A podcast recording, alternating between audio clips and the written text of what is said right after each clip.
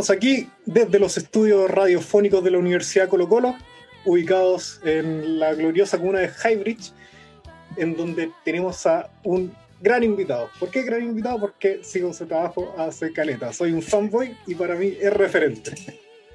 Y eso, para la gente que me conoce y que sabe que soy un pretencioso del, del mundillo del arte, eh, es mucho decir. Así que, sin más, le damos inicio a este segundo capítulo de la segunda temporada de 40 Minutos de Arte con el mismísimo Gabriel Garbo. Muchas gracias. Muchas gracias, Emilio. ¿Qué tal? Aquí pues, con, Ah. con calor, con mi vasito de Aguante de- Highbridge. Aguante Highbridge. Mi vasito de esponja aquí para la ocasión, Buen, buen vasito, buen vasito sacaste yo. para, para la entrevista. Oye, ¿Qué me cuenta? Lo, más, grande, Highbridge. Sí, lo más grande. Yo en mi mente ya, ya armé cinco series respecto a la comuna. La primera era CSI Highbridge. Oh, yo hice un, hice un cómic que se llamaba así. Oh, la wea buena. Esta es La dura. y sincronía. eran, sí, eran dos detectives que iban a un. iban a resolver el caso de una persona que habían matado. Llegaban como al, al funeral. Y, los locos empezaban a buscar pistas, pero la gente le decía, oye, pero si todos sabemos que fue el, no sé, pues el, el guatón Raúl de ahí a la vuelta el que lo mató, pues. ¿Cachai? Como que la gente sabía que era como un ajuste de cuenta, pues. Entonces los locos no. Los locos no tenían nada que resolver, pues. Porque la gente ya lo sabía, pues los locos andaban buscando pistas y locos- la gente le decía, no, pero si fue el de acá al lado. Y de repente como que le decían, oye, ya váyanse ustedes de acá, parecen testigos de Jehová, porque andaban como de, de eterno y eran gringos. Y al final lo- los terminaban echando de, del pasaje. Podría ser un sketch así muy bueno, así como con mucho, como con mucho asesinato. Sería muy turbio igual, muy terrible, Sí. pero Sí, porque igual yo tengo la teoría de que solamente los puentes altinos pueden hacer ese tipo de chistes. sí, Como como de- la, la N-word. Sí, sí. Yo tengo amigos de puente y nos mandaba un meme así como, no sé, po, la profe dice, apunten y sale el cabrón con una pistola. Muy bueno. Solamente los puentes altinos podemos hacer ese tipo de chistes. Sí, pues, alguien de fuera, no. no. No, ahí suena como a discriminación. Sí, a menos que sea más marginal que uno. Ojo ahí. Claro, claro, esa es la teoría. Sí, Sí. pero nosotros en nuestro caso el CSI Highbridge era una, una cuestión más performática porque era una cuestión del colegio Mm. que teníamos y teníamos como chistes internos que implicaban Ya. cierta caracterización gestual, pues, ¿cachai? Entonces, no sé, pues como copiando a Horacio de CSI Miami cuando te ponías como con los ojos abajo y así como que tenías lentes de sol y hablabas así, está ahí en personaje detective. Es verdad, Entonces, decía ahí alguna frase de mierda Mm. muy cliché, así como dándote la de bacán, y eso era ya así como cosa del sketch interno. Qué bacán. Yo creo que Puente Alto merece una, una serie de, de detectives. O como ese capítulo de Los Simpsons de historias de, de Springfield. Claro, Historias de historias de Puente Alto. Como en el. Cerro La Ballena. Bueno, el- el- para la gente que no conoce también, en la, en la plaza que está esa estatua de, de Manuel Rodríguez, que yo una Sí. vez le dije a unas compañeras de intercambio que era, que era, era una estatua del zorro. Y como no sabían, me dije, pero ¿cómo va a ser una estatua? Es una estatua del zorro. Y yo, como estaba el personaje mi amigo, sí, es una estatua del zorro. Bueno, listo. Que como la estatua del Es zorro. que hay, demasiada magia en Puente Alto. Sí. Que, el, que el cerro se llame ballena ya es como es como para contarle a un cabro chico que realmente era una ballena que quedó ahí Sí, varada y que se transformó en cerro y sí, es una podía cosa- inventarle el, el Cristo negro, ¿cachai? Ese Cristo está como camino como a Pirque. Hay un, Sí. hay, hay un mito ahí también como de, de un Cristo negro. hay, hay, hay varias, varias historias muy cuáticas. El, el pingüino de Puente Alto, El pingüino de Puente ¿te Alto. sabías esa? Sí, pues eso, Había un eso me lo contaba mi mamá. Que, Sí. que era de, de un, de, de un que tenía una carnicería al frente de la plaza y, y el pingüino iba y se metía a la pileta y volvía. sí. Y andaba en la Plaza Puente un pingüino. Genial. El palomo, El palomo que está rehabilitado, dicen. rehabilitado, sí. Sí, sí, que Sí, yo, yo he sabido de buena fuente que está ahí. Eso, eso, eso es bueno. Un, un- el, el good ending. Sí. Pues, Gabriel, a lo que nos trae el capítulo de hoy, que si nos vamos a estar hablando todo, divagando de, de Puente Alto, sus mitos, sus historias urbanas todo el día. Pero Sí, el capítulo de... hoy día es, al igual que todos los capítulos de este podcast, son recomendaciones eh, Bueno. como así como de- del corazón de los invitados. Así que, y tú me dejaste una tarea, básicamente me dejaste una, una gran recomendación, la que, la que me costó bastante ver como por tiempo, ¿cachai? Así como porque tenía Ah, sí, en la casa y toda la cuestión, entonces no estaba tranquilo para verlo. Sí, pues. Y la terminé de ver ayer, creo, en la noche. Y, Bueno, y igual te como- avisé como encima también. Sí, pues. Pero igual así como que la disfruté y, y hoy día estuve pensando al respecto y como que, bueno, era la raja. y toda la historia que tiene detrás. Así que... Sí, pues, sí. Tres, Dale. tres, tres tristes tigres. La película de, de Raúl Ruiz. Así es. Del, del 68. Una película blanco y negro. Sí. que, mm, que de, de hecho, mira, linkeándolo con Puente Alto, yo creo que hay en, en Chile se han hecho pocas, yo, yo pienso, en mi teoría, se han hecho pocas manifestaciones eh, así como auténticas, ¿cachai? Como que refleje realmente lo que es Chile o lo que es un barrio o lo que... eh, por, lo, por lo general siempre en Chile eh, el arte o todas las manifestaciones, la música, siempre se está mirando como para afuera. Sí. Como, como mirando a los gringos y ahí copiando, copiando estilos de música, como que en, en- en general en Chile no... Nunca ha nacido, por ejemplo, en Brasil, eh, como lo que pasa en las favelas, como el H, ¿cachai? O los guachiturros en Argentina, o Claro. la cumbia chicha en Perú. Como que en Chile no hay algo que, que nazca de, de origen típico chileno, po. típico chileno. y, y- y esas manifestaciones siempre nacen como de la marginalidad, como Sí. de los barrios periféricos.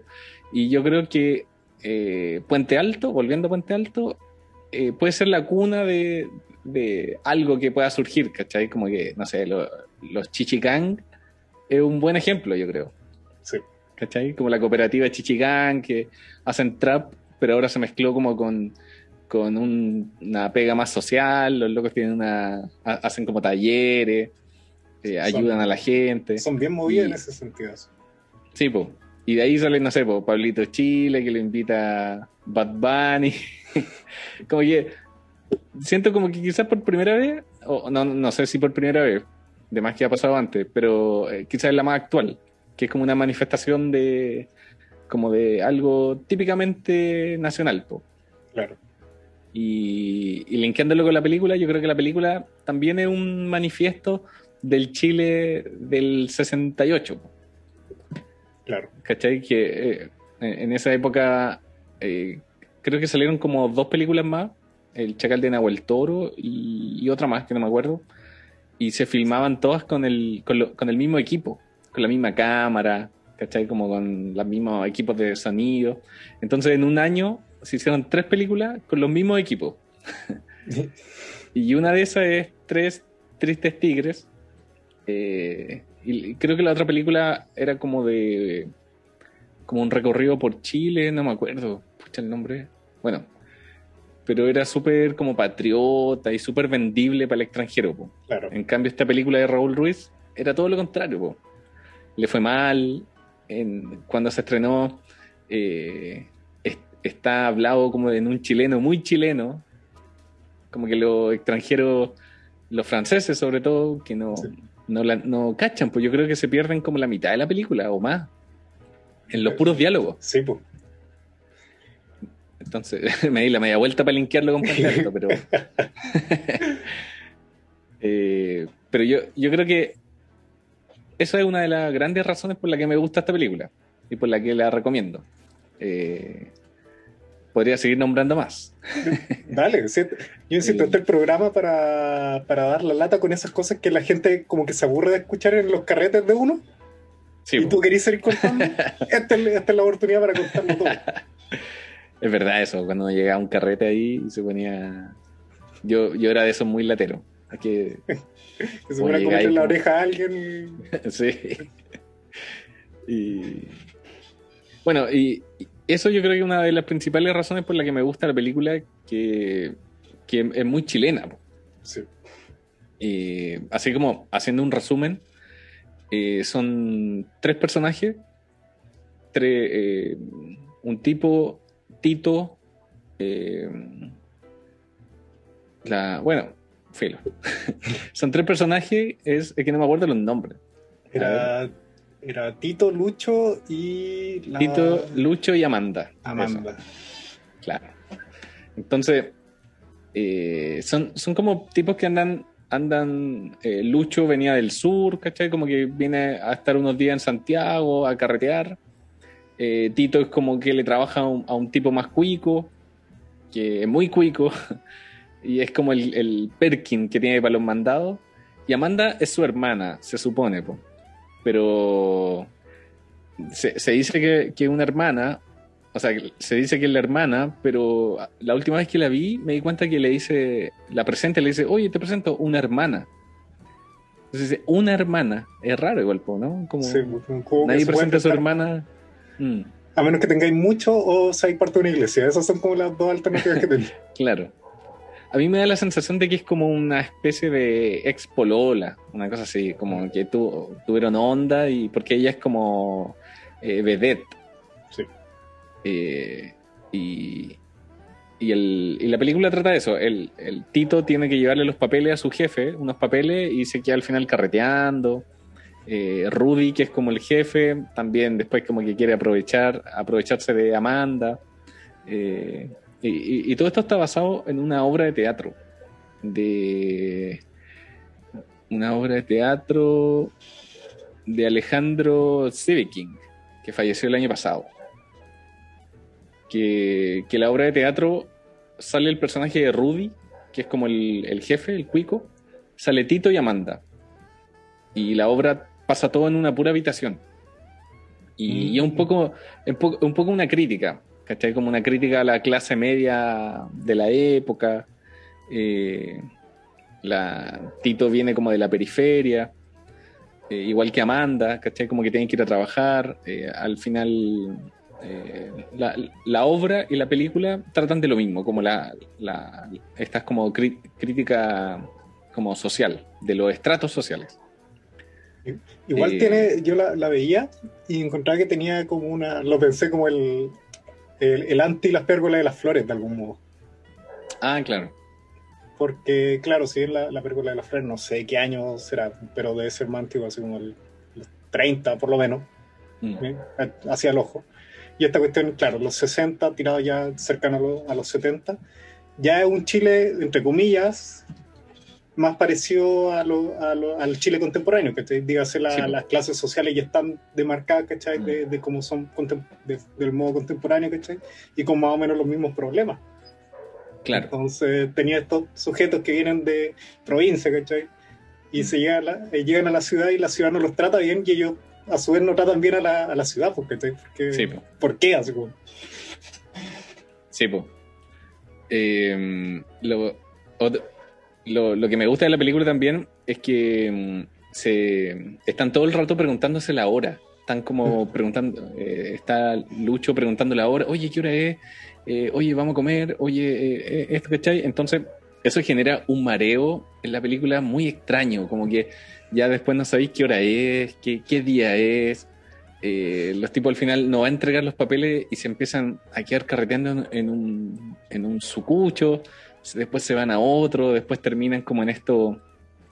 Eh, hay cachado como en, en, Estación Central, como camino a May. Eh, hay, hay unos edificios así muy antiguos, muy antiguos.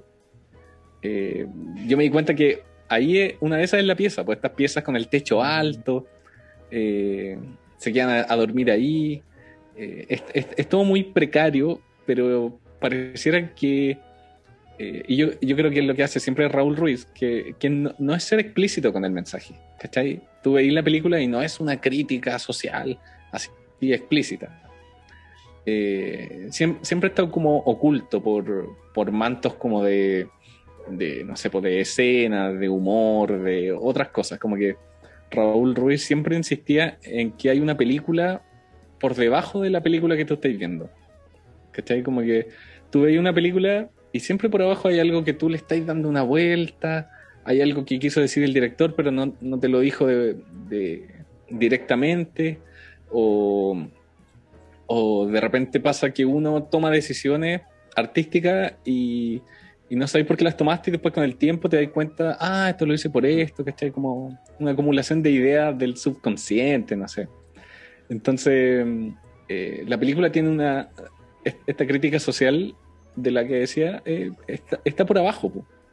De hecho, el mismo Raúl Ruiz decía, como, le, preguntaban, oh, estos tipos como que los trata muy mal la ciudad y, la cuestión, y el tipo decía, pero es que en realidad ellos eh, ni siquiera están esforzados en salir adelante. es, su vida, es su vida nomás. Po.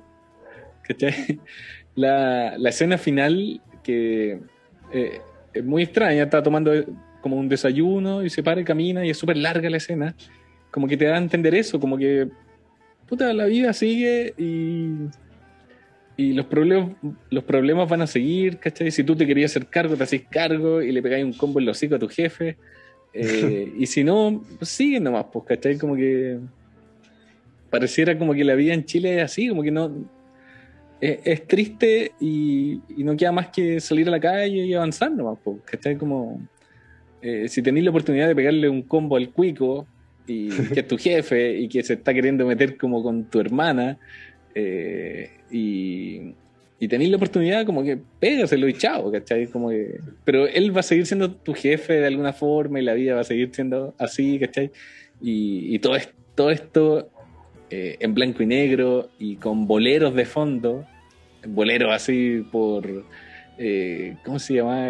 Alejandro Quirós, como un, bolerista así, eh, criticado más encima en la época, ¿cachai? Porque el bolero era como de estratos populares, ¿cachai? Era como mal visto el bolero. Eh, todo esto con boleros súper tristes, en un gris, eh, es genial, es genial. De hecho, me gustó mucho esa cosa que reparaste, así como la vida sigue, ¿cachai? Eh, como en el contexto chileno. Y me gusta, como que me, hiciste acordar de la escena, claro, donde, spoiler, el personaje... Yo me, me diré que le spoiler. spoiler de una película del 68. eh, que le aforra ya al jefe, a Rudy, y siempre mantiene esta cuestión de, decirle como, si yo no te quiero faltar el respeto, y le saca la mierda. sí. Y eso, güey, yo lo encuentro notable. sí. Sí, demasiado verdad. Sí, yo me da cuenta que en una le pega el weón como que lo empuja y bota una lámpara y unos cigarros que encima. y lo recoge al tiro. Y, la recoge y acomoda los cigarros. Es una pelea súper poco cinematográfica. Sí, y el otro le pregunta así como, oye, ¿no se rompió nada? No, no, se es muy gracioso. Porque también, como esta cosa de que las cosas siguen nomás, haciendo como el paralelo así como con, con las diferencias medidas del caso que estoy con esta película Locura y Pánico en Las Vegas, creo que se llama Mm, en el sentido de que es una película donde solo como que pasan cosas, Y como que ese solamente pasar cosas sin de repente como un objetivo claro de clímax o de, o de desenlace, te mantiene igual pegado, ¿cachai? Como, ¿qué va a pasar? ¿Qué va a pasar? Y de repente te encuentras que el final termina y como la cosa sigue, ¿no? Es como, sí, depende de ti. Ahí te la dejo. Sí, pues. De hecho, Raúl Ruiz eh, justamente decía lo mismo que decís tú, que él, su primera idea fue hacer una película donde no pasara nada. ¿Cachai? Como que. que hubieran. como, como que no pasara nada, ¿cachai? Como que las cosas sucedieran nomás y que no hubiera un conflicto central. Eh, eh, Raúl Ruiz odiaba eso como como este estereotipo de los tres actos, ¿cachai? Como inicio, se inicia el conflicto, se desarrolla y el final siempre rompía de eso, con esos estereotipos. Y esta es su primera película, o sea, igual había hecho una antes, eh, una que se restauró hace poco, que salen los mismos actores y un poco un... se llama El Tango del Viudo, parece. Que es una película... Es una, una película que salen los mismos actores y muy parecida, pero está, está restaurada hace poco. Y, es muy bizarra porque la película llega a la mitad y después se empieza a devolver. Es como Tenet. Llega a la mitad y después empieza para atrás la película y empiezan a aparecer unos diálogos encima. Es muy mm. bizarro. Eh, no sé si la palabra es bizarro, como para un rollo a, lo menos, a lo menos experimental, sí, por lo bajo. Sí, pues. Entonces, eh, a, lo que iba que esta película, Tres Tristes Tigres, eh, Raúl Ruiz la hizo cuando tenía, no sé, 24 años, 26, no me acuerdo. Muy joven, pues. Entonces, y es su primera película. Eh, después lo que hizo más de 100 películas, más de 150 películas, no sé, tiene un catálogo así inmenso. Eh, y, esta primera película, pues yo la encuentro genial. Es como ver un cómic.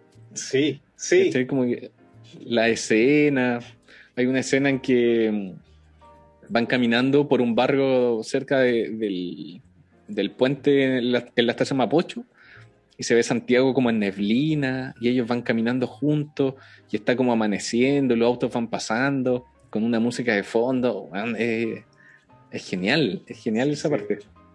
Eso también me llamó mucho la atención. Que bueno, ahora yo no cachaba que era tan joven, cachaba que la primera película de Raúl Ruiz. Mm. Pero no cachaba que era tan joven bueno. bueno tenía mi edad cuando hizo esa weá. Sí. bueno, él nunca hizo un podcast, pero. ahí tienes, Raúl Ruiz. Ahí tienes, ahí, ahí quedaste.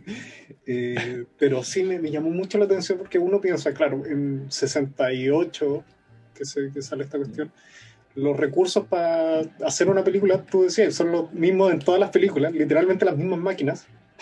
Claro. Y en términos eh, de, de, recursos también es súper limitado que esté ahí y aún así hay cosas como súper interesantes cómo se mueve la cámara en Sí, sí. Que de, que de repente hay como unos planos secuencia que son larguísimos, así como, y el personaje habla y la cámara se va, te muestra al otro mono y después te muestra un buen de más atrás y de repente unos planos increíbles, ¿cachai? Entre sí, sí. bueno, y es como, el 68, ¿cachai? Con una cámara, nosotros con un celular estamos más equipados que todos esos weones, ¿cachai? Y, y aún así hay una magia cinematográfica potente en, esta, en este film. su, su, papá, más otro, su papá era, tenía como navíos a cargo. Y, y, él le puso las lucas más otros, otros como amigos del papá para hacer la película. Y creo que el departamento donde sale es el departamento de él, como en calle Huelén. y, y, claro, uno se sitúa en el contexto año 68 y estáis viendo esos planos, eh, Raúl Ruiz decía que él, las indicaciones que les daba a lo, bueno, siempre fue, se caracterizaba por dar indicaciones bien abstractas. Él le decía a los actores, la cámara te va a seguir y tú escapa de la cámara. Cuando la cámara no te persiga, tú persigue a la cámara. Una wea así extrañísimo. Y después uno ve la película y claro, ah. eh, ellos están en un bar, hay unos diálogos muy extraños, hay de repente gente eh, cantando más allá. Eh, Mucha mirada hacia abajo también. Sí, pues, sí, como, y, los espejos, ¿cachai? Como que siempre hay, hay un juego con los espejos en el cine de Ruiz. Eh, hay las botellas también, ¿cachai? Hay, una, hay un tema con las botellas. Eh, y, y, todo, todo con la cámara moviéndose para un lado y como que no tiene ningún fallo. es increíble de repente enfoca para abajo y hay un tipo cantando, después se da media vuelta y una cazuela. Eh, y todo esto con diálogos que son, que son muy del teatro igual, como que este loco escribía, había escrito muchas obras de teatro, entonces los diálogos, a pesar de que son muy chilenos, yo encuentro que están eh, bien pensados, mm. Como que a veces uno dice como dichos así chilenos, pero los dice por decir, pero cuando lo, lo escribes, y después se los pasáis a un actor como que suenan más de teatro, po. Y hay harta gente, la crítica decía, porque era como muy de teatro, ¿cachai? La película, pero a mí me pasa que cuando la vi, eh, debe ser porque no he ido mucho al teatro, eh, encontré que era, eh, era entretenido como escuchar dichos chilenos, como el hablar chileno, pero tan como guionizado, ¿cachai? Como Lucho, el personaje de Lucho. De hecho, sí todas sus frases son una joya. De hecho, yo empecé como, porque ya estaba viendo la, la película, y, y cuando empieza el lenguaje súper como, encontré también como de teatro, pero en términos neutros, ¿cachai? Como que no había mm. tanto chilenismo, hasta que aparece Lucho, ¿cachai? Sí. Y cuando tienen esa escena en el restaurante, ¿cachai? Con la otra mesa que y que todos lo saludan y le dicen una parte como... Eh, oye, ¿te conocen? Y le dice, mm. eh, sí, pero no tanto. Yo no estoy, yo estoy mucho más arriba que esos sujetos, una wea así, mientras hace como un choclo. y ahí yo encuentro que el, lenguaje se empieza ya a, chilenizar porque ahí empiezan a aparecer más modismos, más carato entre medio. Sí, pues. Y, y, todo es, siempre muy ambiguo. Sí. Y nunca, nunca una respuesta a una pregunta es sí o no. Siempre es como, depende, ¿cachai? O lo que tú queráis. O, Muy como el chavo del 8. Sí. sí, es como un poco ese diálogo como pauteado, ¿cachai? Como de... Pero... Pues, sí. pues no. sí. Pero... Eh, no, yo encuentro que genera una onda muy bacana en la película. Que, por lo general uno está acostumbrado a que los diálogos tienen que ser muy como parecidos a la realidad. Y, esto, es otra, esto otra cosa, yo encuentro. Esta película es, la realidad, pero está. Por, eso yo lo encuentro más cercana al cómic, ¿cachai? Como. O sea, viéndolo porque dibujo cómic, eh, porque los cómics todo está muy planeado, hasta el detalle que está atrás en un cómic no es al azar, porque imagínate que hay que estar ahí dibujándolo, ¿cachai? Entonces, no es como grabar, que eh, el grabar en una toma puede hacer un paneo y, puede aparecer una señora atrás eh, y, se, y se te... A, no ser que lo tengáis todo muy planeado, pero en, el cómic tenía aún más control. Entonces yo creo que esta película se acerca un poco al cómic porque pareciera que todo está tan bien controlado como, imagínate, hay una parte que está llena de botellas y entra un curado y choca con las botellas perfecto, ¿cachai? Como que no... hay un tipo con una luz atrás. Eh, sí. Como que pareciera que todos los detalles están súper bien bien hechos. me dio una, una, una, sensación similar por lo que hablamos también recién del lenguaje, porque como que pasa esta cuestión de que nosotros tenemos claro que en el cine no se habla igual que en, que en la vida real en ninguna parte, en ningún idioma, en el teatro tampoco. Aunque sería bastante entretenido hablar con voz de doblaje. Eh, maldita sea, oh Dios. Cosas así. Sabes, hay que echar en el buen en el. Maldita sea, él me traicionó, ¿sabes? paréntesis. paréntesis Siempre recuerdo un comercial de. de ¿Cómo se llama? Telepisa. De los jugadores de fútbol americano fue culpa de Mackenzie, se perdió demasiadas oportunidades. Cállate, punto. Muy, bueno. ¡Maldita sea! Jugaron como unas niñitas. ¡Papanatas! Uh, fue culpa de Mackenzie. Se perdió demasiadas oportunidades. ¡Cállate, tonto! Oh, vete al diablo, Mackenzie. ¡No, no, ¿No sabes con quién te metes? ¡Ahora verás quién soy! ¡Oh, basta, basta, basta! Bueno, la cosa es que, claro, la cosa, ¿sabes? la cosa que está cuestión. Aquí no sé, que el, no, en el español no se dice sabes, pero en, el, en, el, inglés como el you know. You know. Entonces hay. ¿Cómo lo traducí? Como, Aquí sería como el cachai. Cachai, sí, claro. Pero claro, tiene esa cuestión de que, bueno, el blanco y negro también le suma un poco a, mm. a que tenga esta cosa media comiquesca y el hecho que se atreva a usar este lenguaje de chilenismos más esta cuestión media neutra entre medio. Mm. Yo creo que eso hace pensar que en cómo uno guioniza de repente un cómic, como cómo le, meto esta sociedad propia de, de los chilenos o de toda la historia que uno carga detrás, pero que se entienda para alguien que, no sé, porque si de Argentina lo pueda mm. leer bien, que, no sé, lo que pasa, por ejemplo, con también con, te lo resumo así uno más, por ejemplo, Que es una cuestión muy argentina, pero igual está neutralizado para que esos claro. modismos argentinos te hagan sentido al latinoamericano de otra parte, Y ahora todo usa la palabra quilombo también. Sí, sí, pareciera como que como que Raúl Ruiz no estaba ni ahí con eso. Como que el loco quería hacer su película. De hecho, la, fue a ver la obra de teatro y en la obra de teatro no aparece el personaje de Lucho, pues, que hace Luis Alarcón. Sí. Eh, el clásico indio que ponía la oreja ahí en la, en la carretera, en el comercial. Sí, carretera no, no hablar. Claro. Eh, entonces el personaje. Es el, es el Lucho, ¿no? Sí, pues. Sí, po. Eh, sí, po. El personaje de Lucho yo encuentro que es muy de Raúl Ruiz. Como, porque no existía en la obra y aquí aparece siendo un, como el, tercer personaje quizá el tercer tigre, de, aunque, aunque el nombre igual puede ser, no, no es necesario que sean ellos tres, ¿cachai? Como de los tres tristes tigres. Hoy me cuesta decir. Porque hay una parte que están tomando y se ponen a decir ese trabalengua, como cuando uno está tomando y con los amigos empieza así como. ¿Y Kike glorioso? El momento Eh, donde uno dice, ¡ay! Dijeron el título de la película. Claro, sí, sí.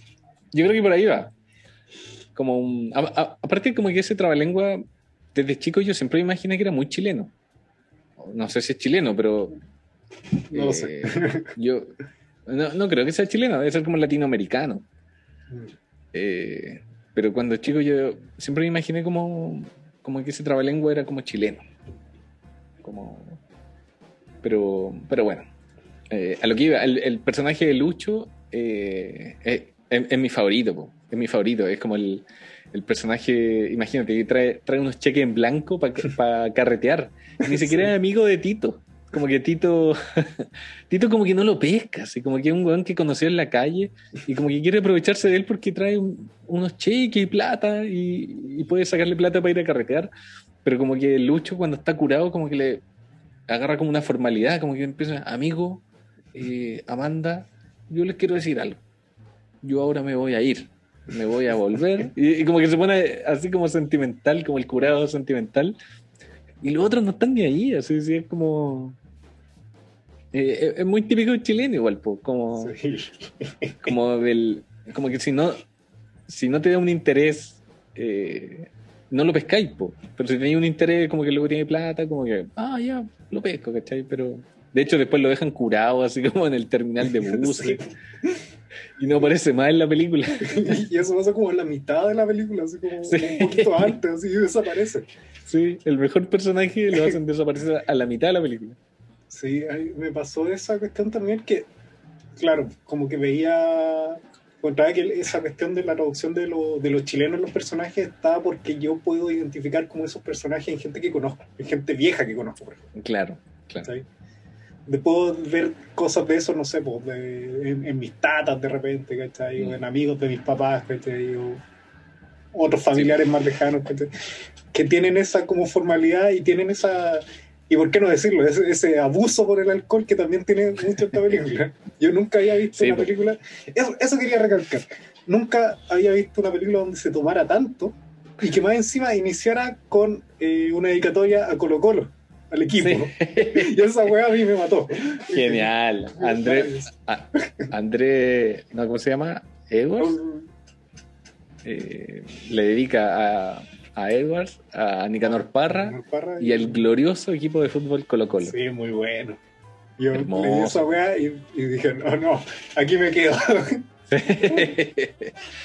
Yo lo, lo que creo es que de repente, eh, o sea, a, a- a mí, a mí me pasa que viendo esta película me hace mucho sentido hartas cosas que también pienso y que, y que por lo general, bueno, por lo general así funciona el, el- arte también, pues, como que tiene más, más, tiene más importancia lo que a ti te hace que lo que realmente quiso decir el artista. pues.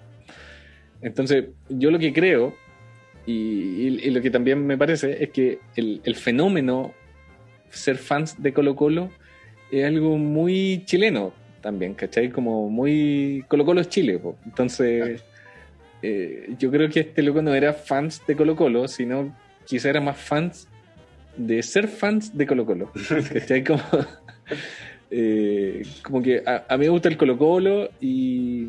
Pero es más como por una herencia paterna, ¿cachai? Claro, Como- a mí pasa lo No, mismo. no. Sí, no, no es que uno sea tan fanático, pero Sí, se lleva nomás, ¿cachai? Como, Sí, po. Yo, caché que hice un libro del Colo Colo, de la historia del Colo Colo, y le puse caleta cariño solamente para eh, mostrárselo a mi papá después. Y mi papá así, oh, puta, súper contento. Eh, una vez participé también en un, en un proyecto que eran como tarjetas de Colo Colo y se lanzó en la noche alba, en el Monumental. Y, y me invitaron. Entonces, puta, estar ahí al lado de Caselli, eh, en el Monumental era era, era, un, era un recuerdo directo con mi papá llevándome al estadio cuando chico, po, pero yo no estaba ni ahí con el fútbol hasta el día de hoy.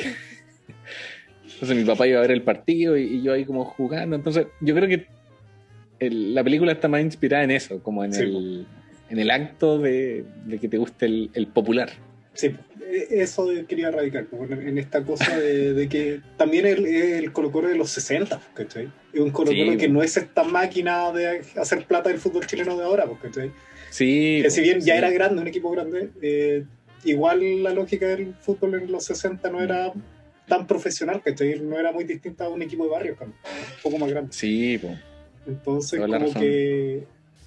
Bueno, está esa esta parte media romántica que uno puede hacer, entre comillas. Igual siempre hay que mantenerse como crítico, encuentro yo. De, de lo bonito del fenómeno cultural del fútbol como fenómeno popular, cuando no cae tanto en, en- en- en Sí, el pues. capitalismo, ¿cachai? Sí, po. Derechamente, ¿cachai? Ahora no necesariamente lo popular es anticapitalismo.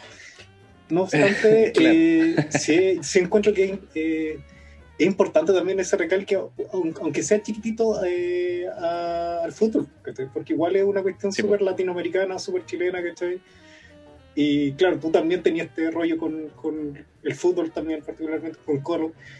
Eh, yo también trabajo, he trabajado muchas weas en torno al fútbol en, en- Pero- mi obra. Pero lo- como decís tú, es como un cariño hacia el pasado, porque Es que en mi caso no sé, yo rayo mucho la papa con los ritos, ¿cachai? Mm. Eh, con las ceremonias, con todas esas cuestiones que tienen que ver como con construcciones sociales. Me lo encuentro graciosa y interesante, derechamente. Pero en el fútbol nunca encontré mucho un valor hasta ¿Mm? eh, que Chile gana la primera Copa América, 2015, Ujú. y me acuerdo estaba en la casa de una tía, toda la familia reunida, y que a la caga todos para el pico, y yo veo a mi papá llorando. Así como nunca lo había visto llorando así con toda mi vida. Y yo ahí Claro. se me quedó esa imagen grabada y dije, no, aquí, aquí pasa algo. Yo ahí como que comprendí por primera vez como que él sentía por el fútbol lo que yo siento por, no sé, los niños ñerías, ¿cachai? claro. Entonces, por muy que no sé, porque a mí, a mí me gustan los superhéroes, ¿cachai? Y entiendo que son de una máquina de generar plata, básicamente. Igual me producen cosas, ¿cachai? Igual me los banco, igual todas las películas las veo, ¿cachai? Y no es que yo sea un ser ultracapitalista que quiera deforestar el Amazonas, ¿cachai? Y mi Claro. papá tampoco, ¿cachai? Con el fútbol, sino que lo que le gusta es esta cuestión, pues. Entonces, Sí. eh, me gusta esa cosa, ese, ese lado de, de lo popular, ¿cachai? Como cuando les todas otras cosas, pese a todo lo, lo malo Sí, que pueda po. tener entre medio. Y, a- y aparte que es es súper entretenida también toparse con gente que odia el fútbol y es como, oye, yo no veo televisión, ¿cachai? Como ese, esa parada, como... Y decirle como, ah, sí, yo he ido al estadio a ver el colo. sí. Oye, yo tengo mi, mi polerita de, de pared ahí. Buena, buena. Para la otra, para el otro capítulo. Sí, pues, uniformado con la otra. ¿Cachai? Y Pero, Pero- claro, tiene esta cosa interesante de lo, lo- lo popular, ¿cachai? Sí, po, y, y si más encima le dedicáis una película, ya estáis como poniendo. eh, es, es- es como de la vereda del frente, po, ¿cachai? Está Claro. diciendo, una, está diciendo cine y dedicándosela al popular. Claro, ¿cachai? Al- eh, es un juego muy bacán. Y, y más encima eh, lo ponía en un manifiesto al principio de la película. con Nicanor, con, con quién más era, entonces. eh, Edward, que es un escritor, Sí. ¿cómo se llama? Y entonces como que ya tenía a los intelectuales y al equipo, ¿cachai? Entonces Sí. también el- yo también lo interpreto así como, es como, claro lo que decía, así como dedicado a estos poderes que me influencian, ¿cachai? Directamente y a la gente. Mm. Esa es como la, la lectura que yo le doy, ¿cachai? Claro.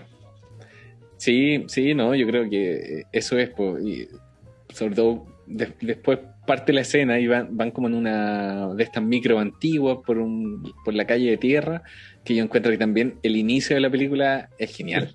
Adentro una micro llena de gente y la cámara enfocando hacia abajo la tipa Amanda que está como que se encuentra con Tito y que, Tito va en, en, en- en la micro junto a Lucho y, y lleno de gente, lleno de gente. Y a- algunos gritando, ¡Ey, chofer, pare, po! Así Sí. como, no se vaya. Y otros, oye, ¿tiene un papelito para anotar? ¿Tiene un- Oye, pero si, y si nos bajamos, y dice, no, que voy con un amigo. Y Lucho le dice, ¿pero qué tiene? Pues bajémonos igual. todo, todo es un... eh, que, que también yo creo que es, muy de nosotros, que esté como Sí. de ir armando planes en el momento, que esté como... oye, pero si teníamos que ir para allá, pero si hacemos esto, que vamos para acá, o, yo, o sea, a, a mí me pasa mucho, ¿cachai? Me, me cuesta a- armar planes. Yo creo que me identifica mucho Tito también.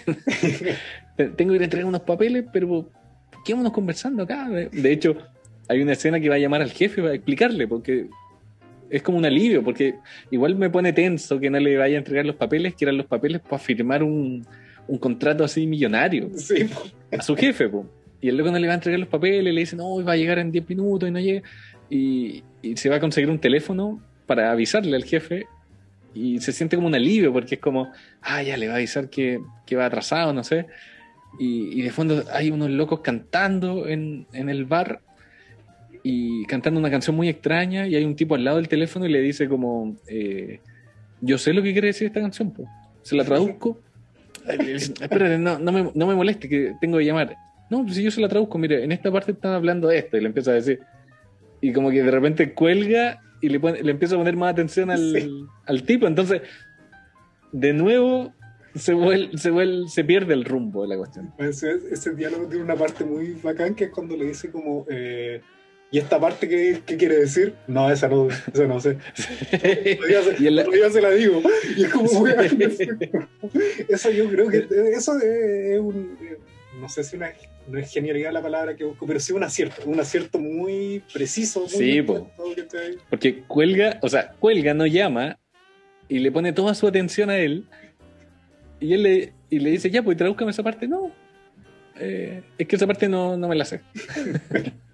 Y, y también que previo a eso está esta escena antes donde se pide la hora de nuevo, ¿cachai? Y es como, oye, tenía que ser a las 10 y que ahora son chucha, a las 11, es como, chucha, es bien tarde. Y después llega Lucho, creo, y le dice como, pero si no es tan tarde, una wea así. Sí, Entonces, como que claro, también está ese mareo constante, como, sí, muy... eh, o sea, y, y, y- y todos los diálogos son así también, como que...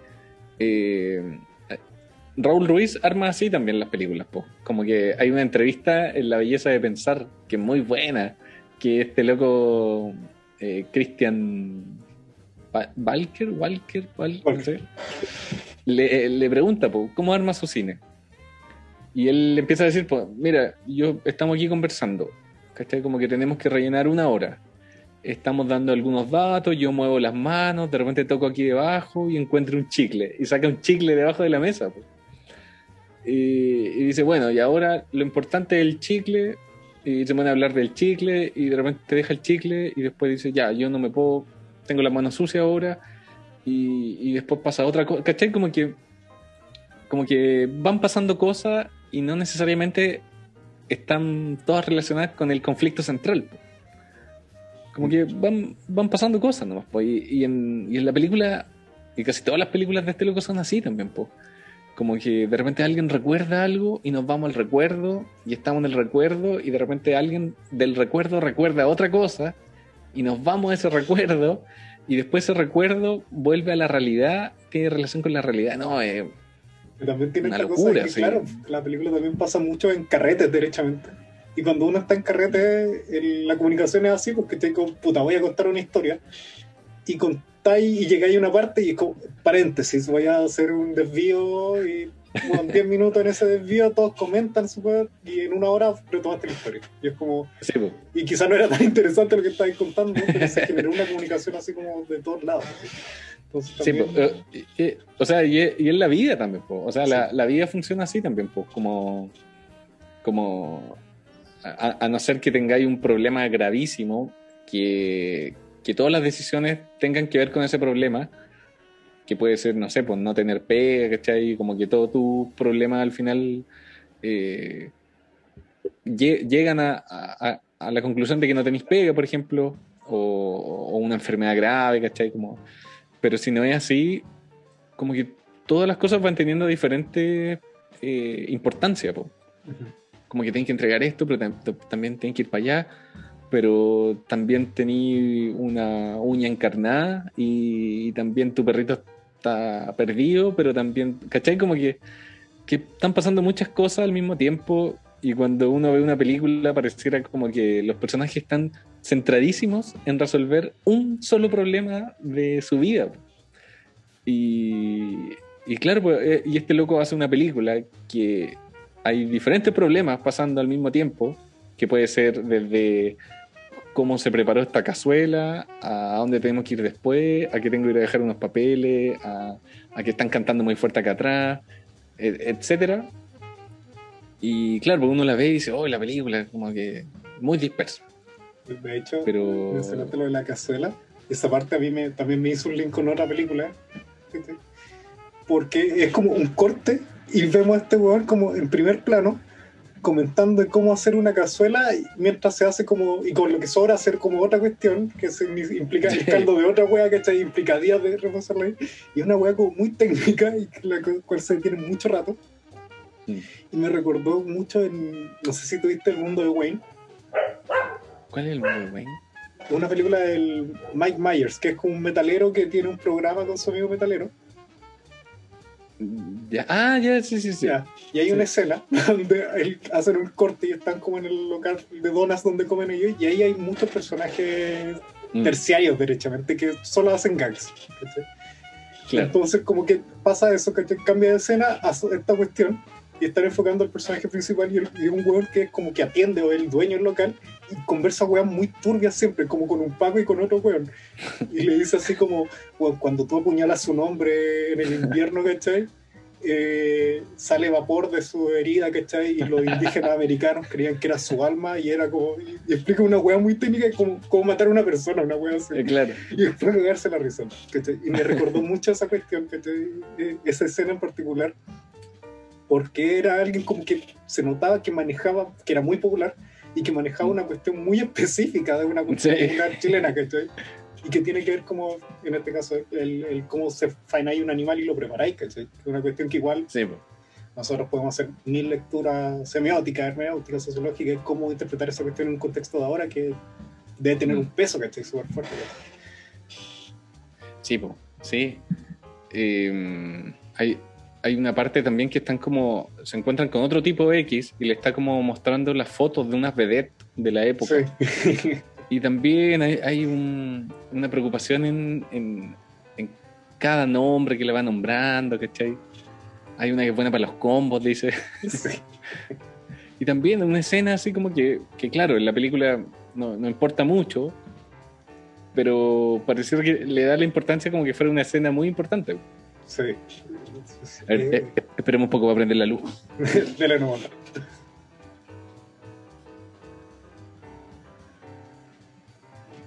Ya volví. Ahí sí, La, la hice corta. te está consumiendo el lado oscuro.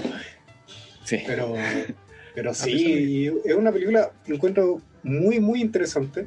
De hecho, hace poco en, en otro podcast eh, estaba escuchando que están recomendando una página que se llama I Check Movies, que están todas las películas y podéis chequearlas. ¿cachai? Te haces una cuenta y las chequeas, y es como una película definitivamente a chequear con orgullo. así. Sí, y está Eh, gratis. Está gratis para verla como en, sí. la página de la Cinemateca Francesa, una cosa así, como... Bueno, y es increíble que, que, que, que siga existiendo también el registro de eso, porque así como el, el dato, dato trivia, sección dato trivia, sección trivia.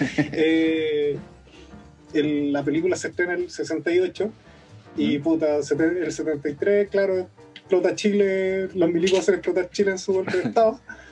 Raúl Eh, Ruiz se va, se va a Francia. se va de Francia eh, y esta película se creía perdida, pues.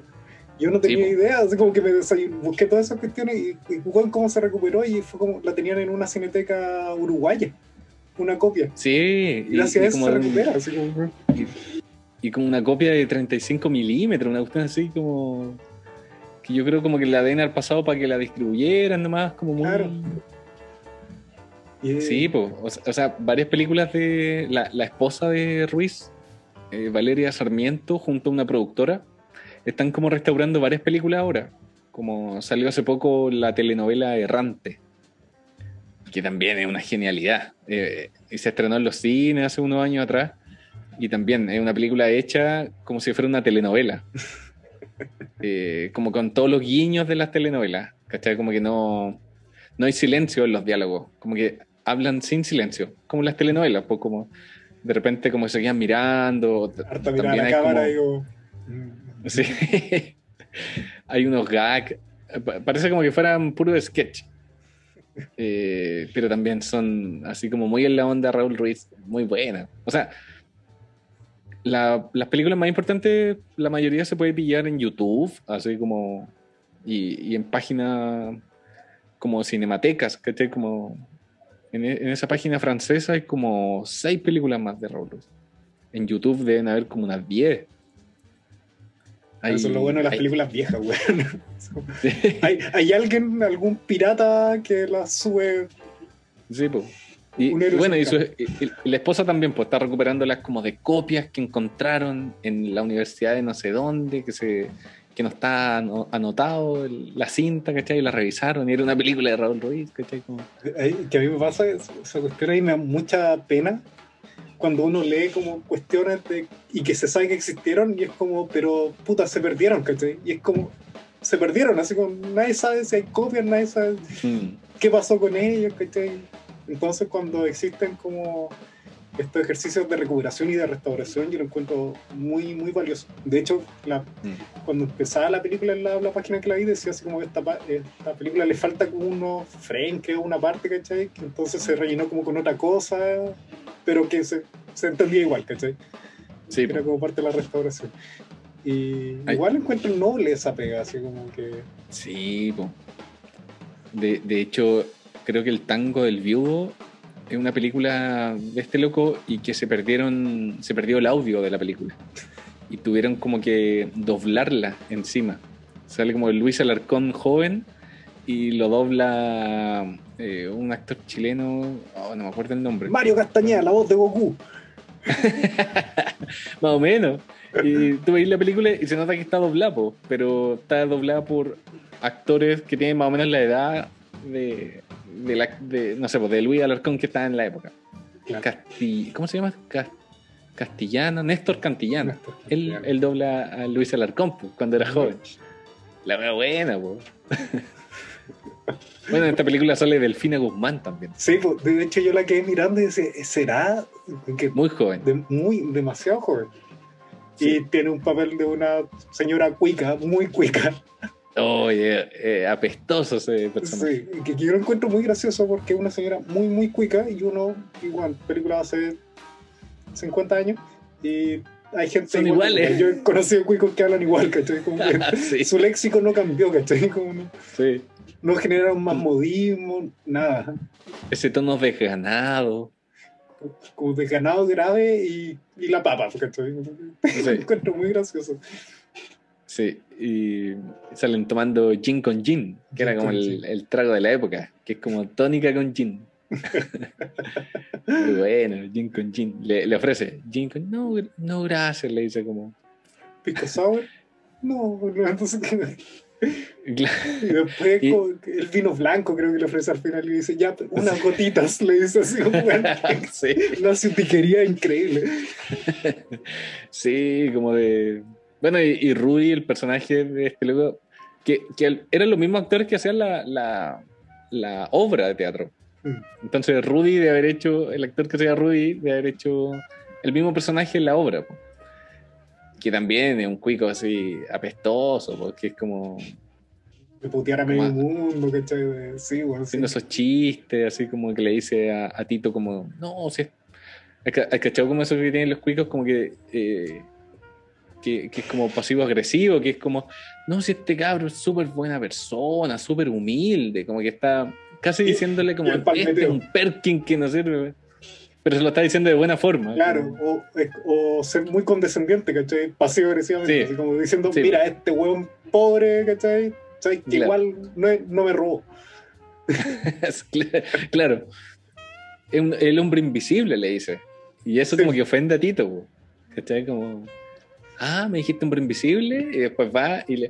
Y, y bueno, la obra de teatro no terminaba en, en una pelea, sino que de hecho es aún más eh, amarilla y, y no termina como en... en en, en- esta confrontación, po, ¿cachai? Como que eh, Tito de la periferia va y le pega a su jefe. po. Eh, la obra de teatro como que se diluye más, parece el, el- el tema.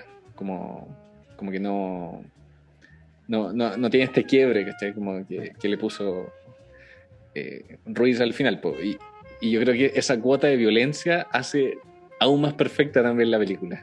Como. También hay- una, una violencia como casi necesaria en la película y tampoco como que eh, como que tampoco se sobreactúa como que es perfecta así es como una Sí. película de los hermanos Cohen Y que, y que tiene una- una cuestión que es muy pe- peculiar, que es como el contraste que genera en toda esa escena, en el sentido de que ya le están sacando la chucha, ya tenemos esto, este acto violento, porque es muy violento, igual, así como es combo, trata de escapar, lo agarra, combo de no, y patada en el piso, bueno, así, pero están Claro. preocupados de que no se rompan las cosas, es lo igual que le está pegando de el los vecinos que están ¿cachai? Que no escuchando escuchen. Eh, de no faltarle el respeto a que le está sacando la mierda. Eh, y en una parte Rudy se va al balcón y se ven los vecinos que están aterrados, pues, ¿cachai? Y tienen una cara así como, "Weón, le están sacando la chucha al una vecino. familia ¿cachai? Y claro, después van a verlo y toda la cosa. Y ya cuando se están yendo, están todos los vecinos igual, así como en el pasillo. Y dice, hoy le pegaron Sí. mucho. No, si no tanto. Y es muy gracioso, Sí. ¿cachai? Como que, bueno, Sí. es trágico y chistoso porque, bueno, que, tam- la que vida, también ¿cachai? Como que muy- sí, po, sí que también es un, es un clásico el- esa actitud como de no te metas en problemas. Es como que no como que es, es típico mirar por la por la ventana y por entre medio de la cortina y es como no te metas en problemas como que eso es, es típico de acá también pues como Sí. si, alguien- si el otro si mientras tiene el problema no sea tuyo. Sí le dice. No si estoy bien claro le dice sí. Si tiene un problema, grita fuerte. ya ya le dice sí sí o sea si el, si el problema no te llega a ti tú no te metís nomás, pues, no. ¿Sabes qué está pasando? Puta, y si te piden ayuda, ya. Pero si no, como... sí Entonces, claro, ahí vuelvo en el hecho de que son, son aciertos esas cuestiones, como aciertos puestos Sí, con, aguja la wea, así con. Sí, yo, yo creo que está así eh, demasiado bien pensado todo. Como, de hecho, la, la última vez que la vi me daba cuenta de que la película parte saludándose Tito con Amanda, como un cubo, le dice, cubo. Y la película termina con Tito y Amanda despidiéndose así con un chao muy frío. Ella se baja y él sigue en el auto y la cámara como que enfoca a Amanda y ella se pierde entre la gente nomás. po. Sigue con sus problemas, po. cada uno sigue con sus problemas nomás. Eh, entonces parte y termina con eso. po. Y, y la escena final que sale de Tito es una escena como de, no sé, cinco minutos donde sale como solamente desayunando como con un amigo y después sale a la calle como, puta, aquí vamos de nuevo nomás. Sí, Eh, hay, hay una. No me gusta la palabra porque esta palabra porque igual encuentro que tiene como una ciutiquería, pero hay como una cierta elegancia de cómo narra la cosa, ¿cachai? Que nosotros igual, yo creo que, puta, sobre todo como la generación mía, igual no ve tanto cine chileno porque como la historia contemporánea de nosotros, como que algo pasó entre los 90 y el 2000 donde como que era muy monotemático el cine popular chileno. Que era como, ah, algo candente y escena gratuita de buenas tirando, ¿cachai? Como el rumpi y wea, tirando. Cuando sí existían ejercicios narrativos, visuales, artísticos derechamente en el mismo siglo, ¿cachai? Solamente un poco antes. Y que no eran Sí, necesariamente cinearte, ¿cachai? Era cine nomás. ¿cachai? Sí, po, es que en, lo- en los 70 los fondos que eran para películas comerciales eran los mismos fondos que se le da al cine experimental. po. Y, y claro, pues empiezan los 90 y pareciera que este tipo de cine ya, si no es comercial, no, no se le dan los fondos. po. Eh, a, Raúl Ruiz, antes de irse también, po, o sea, se, se va a Francia y, se empieza, empieza a hacer películas con, con buenas lucas, o sea, con fondo, puede hacer lo que él quiera. Hay unas películas que son escenografías completas moviéndose al ritmo de la cámara. Eh, y después llega, llega a Chile en esa época, en los 90, 2000, y, y- típico, porque el chileno que se va triunfa y ahí recién lo, lo vienen a pescar. Y vuelve a Chile, le dan un montón de premios, se pone a filmar La Recta Provincia, que es esta serie que se da en TVN, eh, que también es una genialidad, como de cuento del campo. Eh, filma Días de Campo también, y filma un, un montón de películas con, con actores chilenos, con TVN, eh, ahí como poniéndole las lucas, dándole como el espacio en televisión. Eh, pero hay como una vuelta de mano, po. Claro. Pero claro, pues tampoco es tan experimental el cine que, que es como el que hacía en Francia, po. Claro. que, que te- tenía el espacio, tenía eh, las lucas, pareciera como que, que claro, pues, empiezan los 90, el 2000, como decís tú, y si no, Si no, y si no vende la cosa, no. Claro, si no metía unos hueones tirando y, un, y unas todis al medio, ojalá. Claro. No, no, sabes que no cunde la wea. No y, y el cine del después del 2000, yo creo que eh, una vez escuché la frase que eran como, el cine chileno de esa época son eh, cuicos y sus problemas. También. ¿Cachai? Sí, Como una pareja en la cama. eh, bueno, y, y- y estos nombres así como pseudo poéticos, ¿cachai? Como la vida silenciosa de los peces, no sé. Así como. Cu- Cuicos teniendo Eh. sus problemas de cuico. Sí, pues dicen que son. que ese cine al final eran eh, los problemas de Cuico nomás. Claro. Pero hay, hay- hay una frase de Raúl Ruiz que decía que el- el- la calidad del cine de un país se ve como por, por la Liga B, ¿cachai? Como no lo- los que están ahí dándolo todo como en primera división, sino por la calidad de, su, de la segunda división, po, del, de directores haciendo cine. po. Y es verdad igual, po, porque son los más cercanos a esto que hemos hablado, Caleta, que, que es como la realidad, ¿cachai? Como que si nosotros nos pusiéramos a hacer una película ahora sería de Puente Alto, po, ¿cachai? Sí. No sería... Quedó clarísimo, sería claro, pues del fliperín de Puente Alto, con el palomo y el pingüino. Eh, y como lo haríamos con nuestros propios recursos, sería un, un cine de segunda división. Eh, no como los que se ganan fondos, cuestiones, po, que de alguna forma están, están haciendo buen cine ahora, yo creo, pero, pero están más ligados como a, a- a requerimientos como extranjeros Claro. que demostrar algo de más de la guata, quizás. Y que igual es un poco lo que uno ve también en, en- en toda producción artística y cultural en, en Mm, casi todas partes. sí, creo, ¿cachai? Como que si tú vayas a ver como obra una galería en Pitacura, ¿cachai? Mm. Claro, vaya a ver probablemente pinturas, pinturas bonitas probablemente, pero no es más que Sí, eso. ¿cachai? Como que los hueones que se la juegan y que son reconocidos al final siempre son los hueones que están como, no sé, ¿qué pasa con Lemever, ¿cachai? Por ejemplo. Claro. Si nos vamos como las artes visuales derechamente. O qué pasa, no sé, pues con- pensaba como lo que decía respecto al cine, qué pasa con la comedia, ¿cachai? Yo me, me acuerdo que, no tan intelectualmente como lo pienso ahora, pero cuando estaba como en tercero o cuarto medio, yo era fanático del Beno Espinosa, ¿cachai? Por lo Mm. mismo, porque encontraba que en su en, en su video había una cuestión muy kuma propia de uno. Sí, po.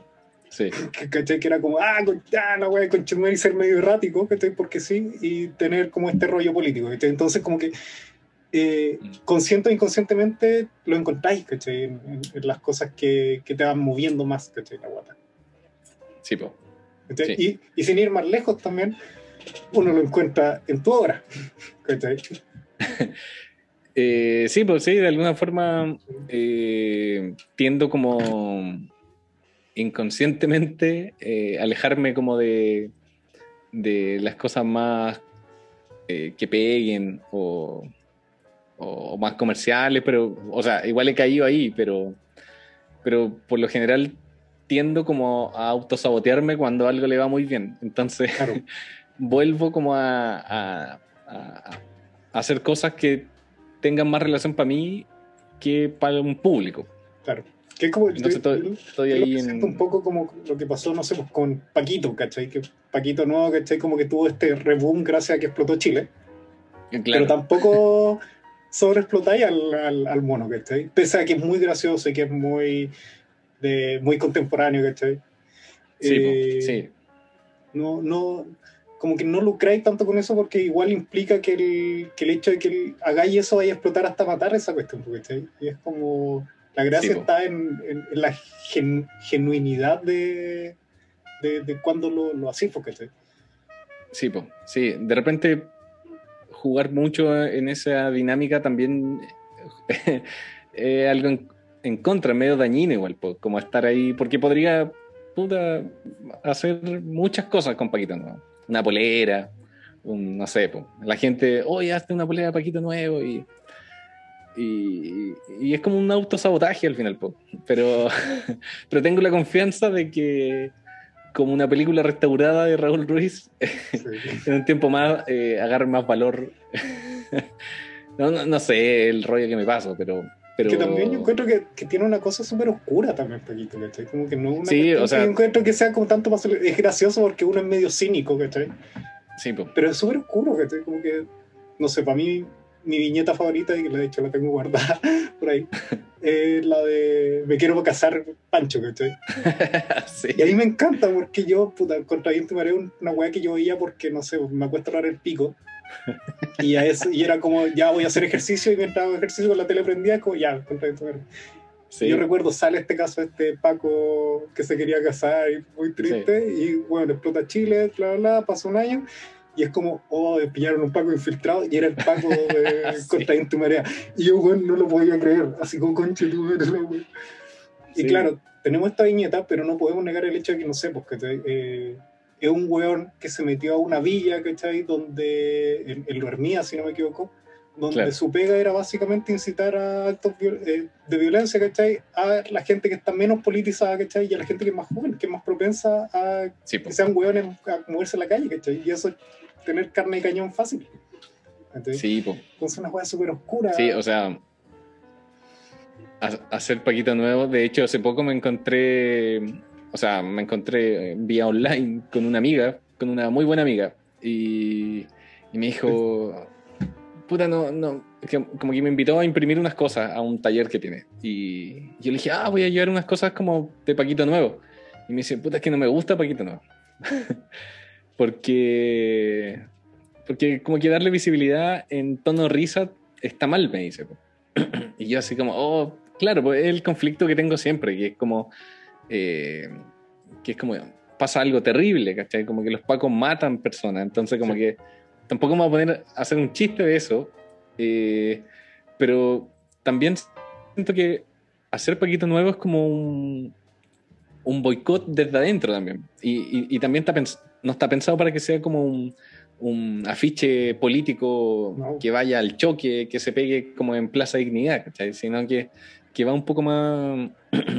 Una vez un amigo, eh, me encontré con él y él andaba con su hija. Y salió el tema de Paquito Nuevo y la hija muy chica dijo, ah, Paquito Nuevo, sí, ¿cachai? Como, como que le gustaba.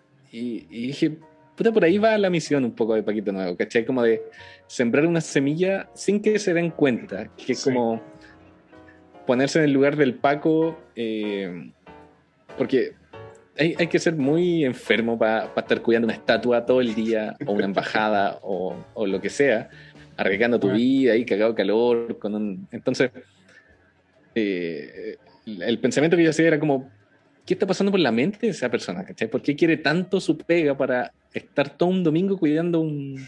o toda una semana cuidando una estatua? Eh, ent- entonces yo decía, claro, debe ser una persona o, o muy tonta o, o no le quedó otra nomás. po. Entonces Paquito Pero Nuevo pasó, era, como- sí. era, era, era eso, po, como el weón que, que es como muy fan de su pega y como que toda la gente lee el cómic y todo dice, oye, pero eso- qué estúpido, ¿cachai? ¿Por qué se levanta temprano con ganas de ir a pegarle a las demás frutas y verduras? Eh, pero me pasa y- es lo que me pregunto cuando veo un Paco también, po, ¿cachai? Por, me, me pasa que yo creo que en- en- sobre todo ahí atrapaste una cuestión que eh, lo, he, lo he planteado, nunca lo he escrito, pero lo, lo he planteado sobre todo en carretes, comiéndole la oreja a alguien ahí, mientras alguien está intentando bailar, ¿cachai? Mm, sí, mira lo que pasa, es que- ya, así. ¿Qué es lo que pasa, no sé, pues, con el realismo mágico? ¿cachai? claro.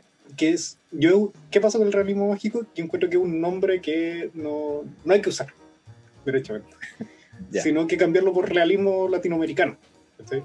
¿Por qué? Porque el realismo mágico vendría siendo una denominación desde afuera de lo latinoamericano donde tú veis todas estas weas que pasan con extrañeza. Ah, entonces claro.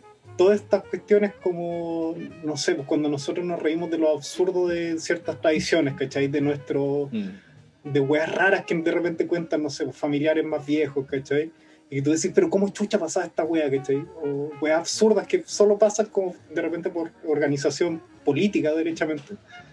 Ujú. Eh, es como, es la realidad latinoamericana, ¿cachai? No, no es una cuestión mística, es así porque es desordenada, ¿cachai? Entonces, Sí, po. eh, creo que también hay un- algo de eso, no sé, pues, eh, me acuerdo también de esta otra viñeta de Paquito, ¿cachai? Que que está donde le dicen como, weón, tenéis que toma esta pistola y dispararle a todos estos weones y pasan por su mente como todos estos personajes como, oh, Paquito, weón, no le hagáis caso a los pagos, Paquito, estamos orgullosos de ti, y es súper conflictivo, conflictuado, perdón. Y después le sale disparando cagada de la risa, ¿cachai? Y claro, pues, ahí nosotros lo vemos, es como adorable, gracioso, oscuro y toda la cuestión. Pero la realidad no es muy distinta, ¿cachai? Quizás lo, Mm. no voy a defender a ningún Paco, jamás, ¿cachai? Pero probablemente muchos tengan esa dualidad de decir, conche tu madre, así como, ¿qué estoy haciendo? Pero igual lo hago, ¿cachai? Sí. Ok. Y si no la tienen, eh, las instituciones hicieron muy bien su pega, porque Claro, también. eh, pescar a un tipo que sale de la misma población donde después va a, a disparar, eh, lo sacan de ahí, lo llevan a... Existen barrios de policías de Paco, ¿cachai? Existen un hospital, existen iglesias, existen colegios de Paco. Entonces, las instituciones están haciendo muy bien su pega, igual, pues están como... El lavado No lo hacen dudar cerebro, el lavado de cerebro de dos, tres años, si es que, que dura la preparación de un Paco, parece ser tan efectivo que corta, ah, perdón, cuarta toda una historia de vida detrás, ¿cachai? No hay detrás, Sí, detrás de marginación, de miseria, ¿cachai? Y, y esa weá es, es terrible, ¿cachai? Sí. Y es súper absurdo que pase, ¿cachai?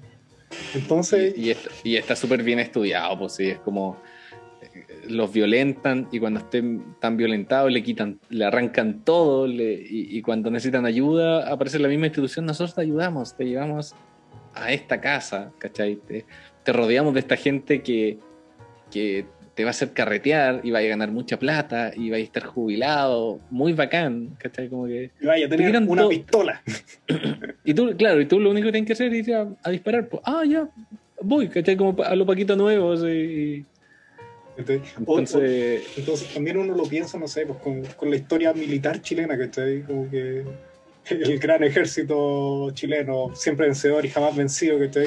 Y es como, bueno, pues, la mayoría de las veces han disparado contra la misma gente, ¿cachai? sí, Y pues, siempre con historias de repente aprovechándose de otras cosas, que te digo, siempre, mi vieja siempre me cuenta, porque mi bisabuelo, por pa- parte materna, era milico jubilado para el cuerpo militar, ¿cachai? ujú. Entonces, mi vieja nunca tuvo una mala situación, eh, dígase que hubiese falta de alimentos en la casa y weas así. Y una de las weas que le llevaba era chancho chino. ¿Cachai? Entonces, el famoso chancho el chino. famoso chancho chino. Entonces, ¿qué pasa? Que, weón, tu producto estrella para darle a la gente en una dictadura militar fascista, neoliberal, básicamente, eh, tu producto estrella es una wea importada desde el otro lado del mundo con el sistema totalmente opuesto, con el que está en guerra. claro. Como, weón, ¿qué? ¿cómo? Sí, pues. Hay una. eh, el- Es lo que decíamos. Eh, el cine y Colo Colo, que son como dos Sí, pues, veredas que están ahí al frente y producen ese. Que si uno lo mira de, de más lejos, ¿cachai? o sea, si, si estáis metido ahí en- al medio, es más complicado verlo de más lejos, pues, pero si empezáis a mirarlo de más lejos, claro, pues es como. Estáis en dictadura, estáis comiendo chancho chino, estáis viendo una película, eh, pero también está dedicada al Colo Colo estáis tocando un tema de la violencia de los pacos, pero son frutitas y verduras pegándose. Que estáis Claro. como que esos opuestos, a, a la larga yo, yo creo que producen un efecto como en el subconsciente. Que de primera, si tú lo veís, conscientemente no decís como puta, la wea", o te, te reís nomás, ¿cachai? O, o rechazo Paquita nomás, no. ¿Cachai? ¿Qué, qué wea está haciendo este loco? Así como que, ¿por qué no se lo toma en serio? O, o te reí nomás, pues, ¿cachai? Oh, qué chistoso, qué tierno, no sé. Pero mi intención es que pasen los días y que digáis como, puta, a los pacos sí le botaron el carrito de su a una señora, ¿cachai? O vais por la calle y veía un paco en el metro y decís, ¿qué onda este weón? Igual es un, un paquito nuevo, po", ¿cachai? Sí. Como que Yo, así es la reflexión después, yo creo. yo siempre me acuerdo. Ese es mi, mi objetivo. Yo, yo me acuerdo que en el 2000, eh, 2019, pero fue en noviembre, estaba yo en una marcha detenido por ahueonado. por encerrarlo. Y yo me acuerdo, lo que, una de las weas que más tengo memoria era el hecho de que la dejaban mucho boteando. Así como que podía agarrar cualquier wea que decían y podía hacer la chiste, porque como que no están preocupados de ¿cachai?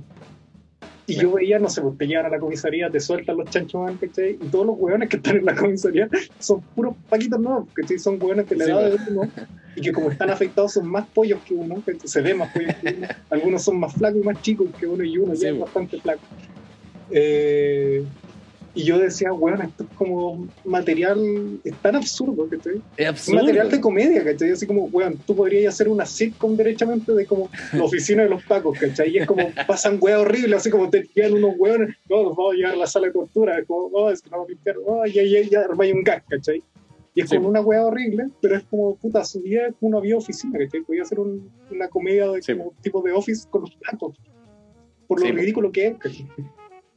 que, que, que tam- que también es algo muy chileno, decía Raúl Ruiz. Reírse de la tragedia eh, es algo también muy chileno. Como que para el terremoto en Chillán, él decía que se escribían canciones. Eh, canciones hablando de los finados que están debajo del pavimento. De hecho, Diego Lorenzini creo que recuperó eh, también una- unas partes de la canción. Entonces pareciera que también es un rasgo como local, como el, el mirarse a uno, cachar que la weá es un absurdo completo y, y reírte nomás, ¿cachai? Como a pesar de lo trágico que es, eh, pareciera que es un rasgo local. Ant- reírse antes de, de hacer las cosas correctas, ¿cachai? Como de justicia o cosas así. como- como, esta canción de 31 minutos que ríe, que también es súper oscura, también por lo mismo que tiene Sí, frases entre medio, así como si te están pegando, solo ríe, que te como, bueno, también. Sí. eso. Sí. Eh, Hay, un- hay una serie que se llama Don't Hug Me, I'm Scared. Oscar, muy bueno. Muy buena también. Que, que el trasfondo es casi un papá abusando del hijo. Sí. Pero Bueno, yo he visto no te- de teorías de esa weá como de dos horas, güey. No te das cuenta hasta que te ponías a pensar un poquito en la cuestión.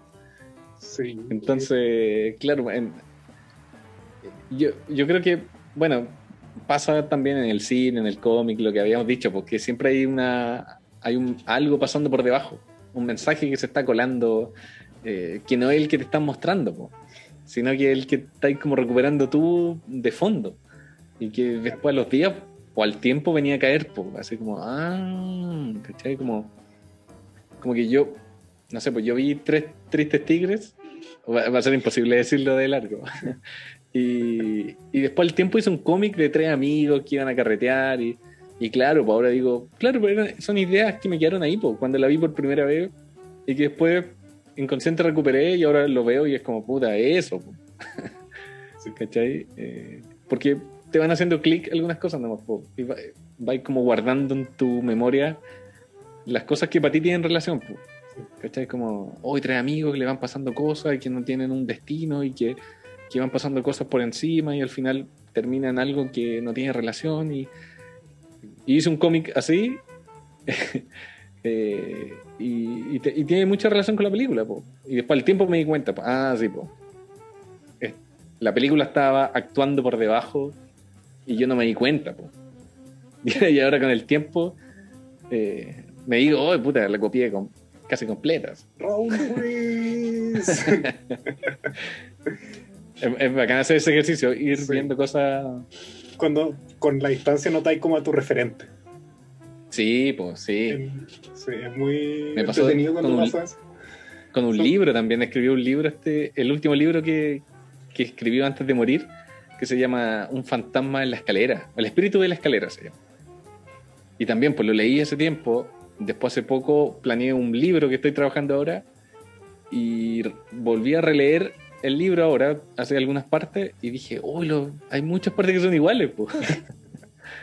y claro, pues está ahí actuando, eh, están actuando los muertos, Sí, Todas las cosas Los que uno le hacen sentido. Todos los fantasmas. los fantasmas, claro.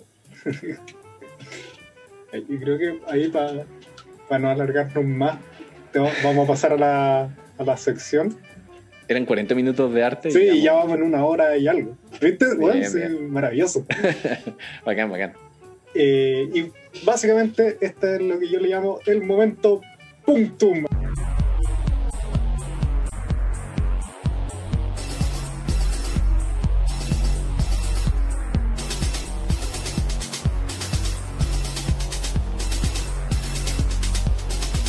El City Pop del comienzo muy bueno. Ah, ¿cierto?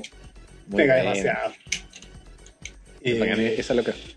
Sí, bueno, el boom del City Pop es eh, maravilloso.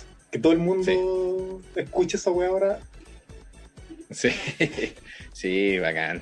Bacán el City Pop.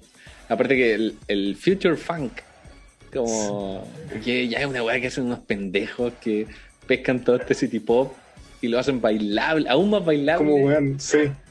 y lo lograron, ¿eh? una estética Vaporwave. Ya, Es que, eh, que bueno, lo lograron, ¿cachai? Como que escucháis música de los 70, 80, pero en el futuro. Ni siquiera en el presente, lo estáis escuchando. Sí, la yo, yo siempre yo, yo me refiero al, al presente como el futuro, porque a mí yo no, no pensaba cuando estaba chico más allá del 2015, porque el 2015 Sí, volver al futuro. Sí, pues. Volver al futuro y Evangelion 2015. Pasan Claro. ahí.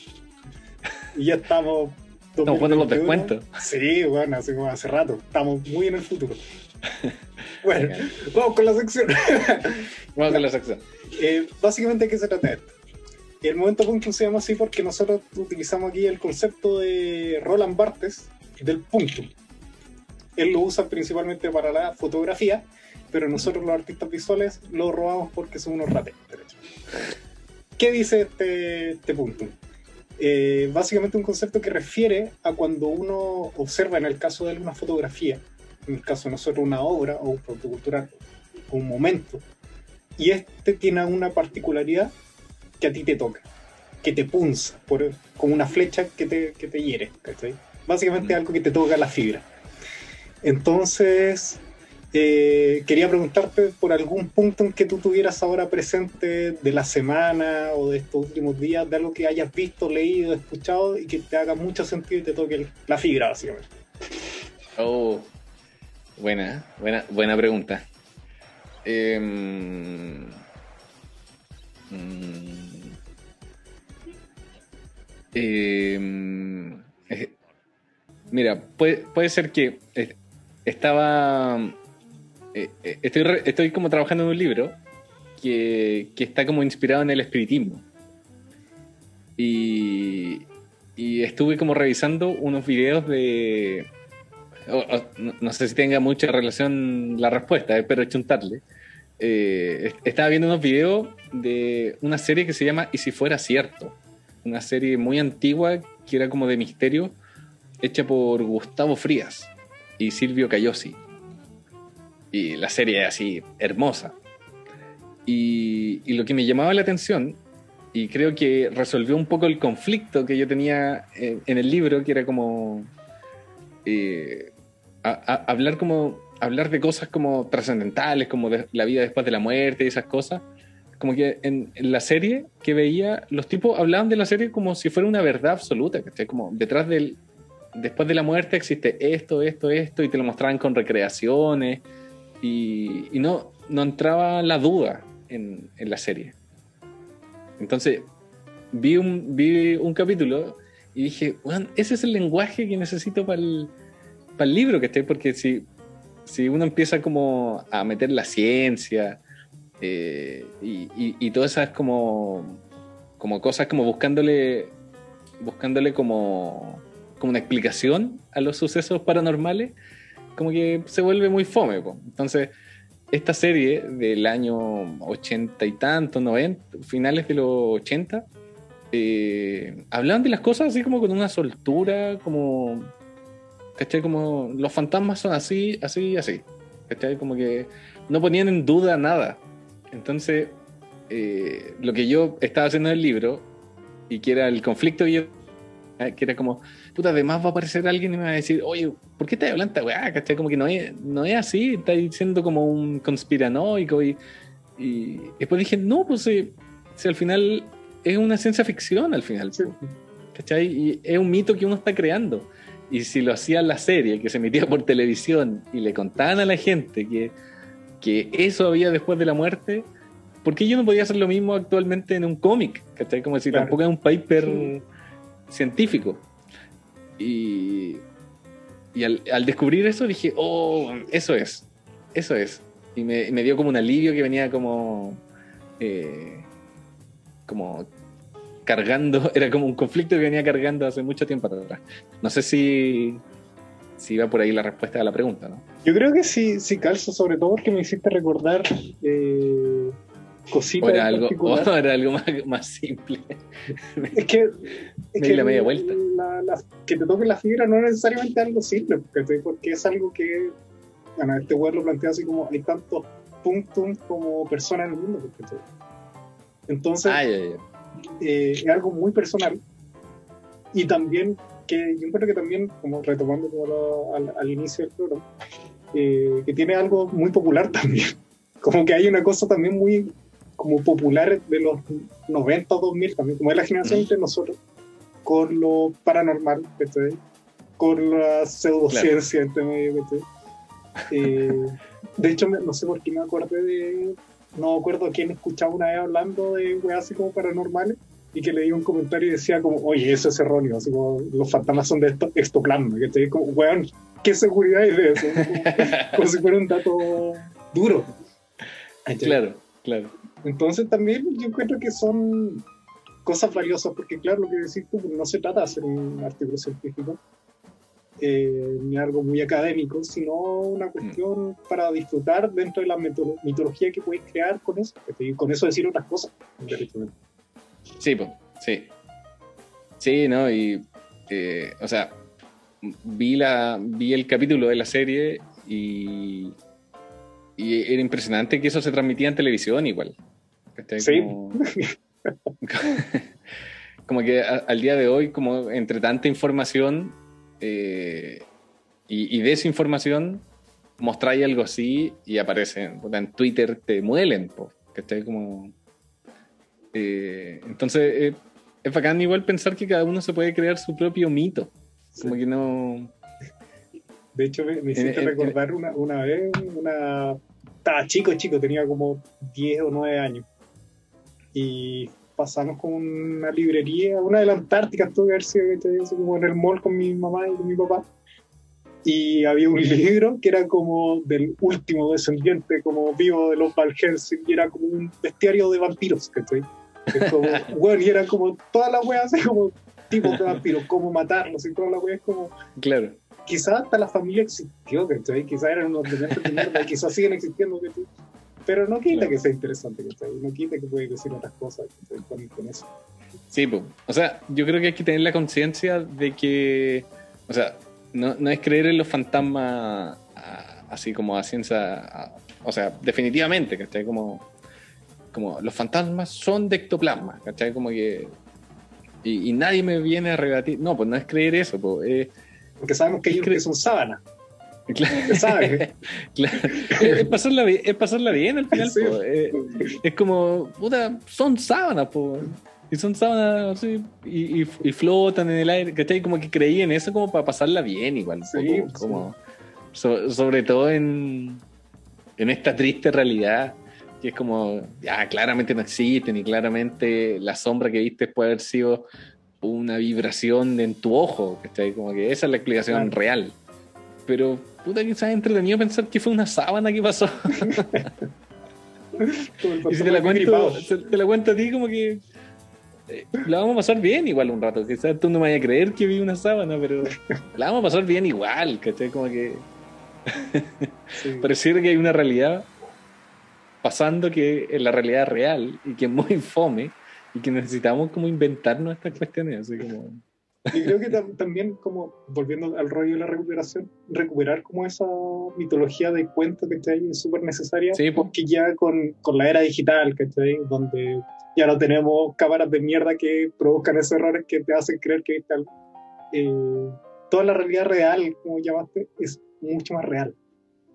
Sí, Entonces, po. como que todo es Sí. mucho más terrible y mucho más fome. eh, directamente. Sí, pues. De hecho, bueno, de hecho, los videos que se hacen virales, como de estos, estos que hacen como trucos en video, ya no son efectos digitales como en el 2000, que era como, oh, un robot gigante hecho digital, sino que es como un weón que está como en, en su casa y pesca un vaso y lo da vuelta y sale una paloma y tú no te diste cuenta cómo hizo el truco, entonces como, como que te sorprendí por lo real que puede ser o por lo... Que como que existe, es como un efecto yacas, como que Sí. sí. te da risa porque el weón se sacó la chucha nomás, pues, Sí. es algo real nomás. Está interesante eso.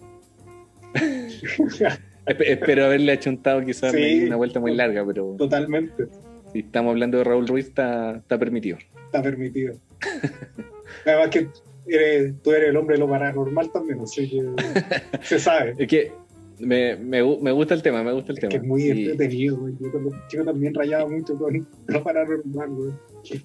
pero no, no, no, no significa que crea lo que decía, pues, no, no Sí, sí. significa que crea. ah, es muy entretenido el, el rollo, el- Sí.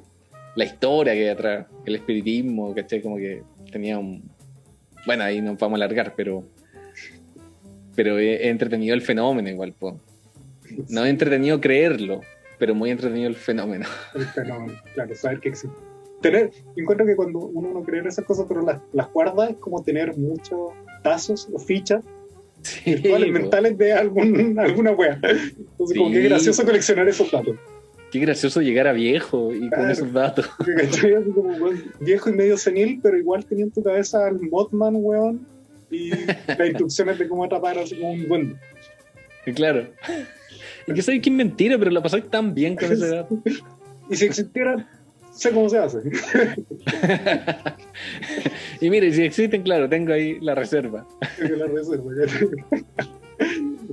Ya, yo creo que con eso vamos finalizando entonces, porque si no nos vamos a poner a hablar de espiritismo y lo paranormal, y Sí. todavía no tengo esa sección. que me gustaría. Para eso está mi otro podcast. Cachín. Eh, Bueno, que después le vamos a hacer probar. Pero bueno, muchas gracias por haber aceptado la, la invitación. Eh, No, gracias a ti, estuvo muy, muy entretenido todo. Y Sí, la he pasado muy bien, la recomendación fue excelente. Eh, reitero ahí para que vean a la gente la, la película. Aproveche que está en internet, muy fácil de encontrar. No, hay- no se van a hallar ningún virus viendo la web descargándola por torrent. sí, es impresionante eso. Y la van a pasar bien y, se- y van a quedar sorprendidos gratamente por la buena cinematografía de, una web hace 50 años, 60 años.